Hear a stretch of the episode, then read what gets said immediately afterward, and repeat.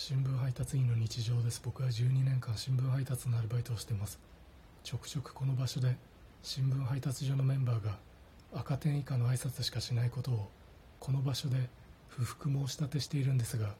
今日朝刊配達前新聞配達所のメンバーに挨拶をするといつもは赤点以下の挨拶しかしない20代男性が今日はしっかりした目でしっかりした声を出し昔桑田清原がいた時の PL 学園野球部みたいにしっかりとした挨拶をしてくれました。もしかしたらこのレディオを聞いていて改善してくれたのかもしれません。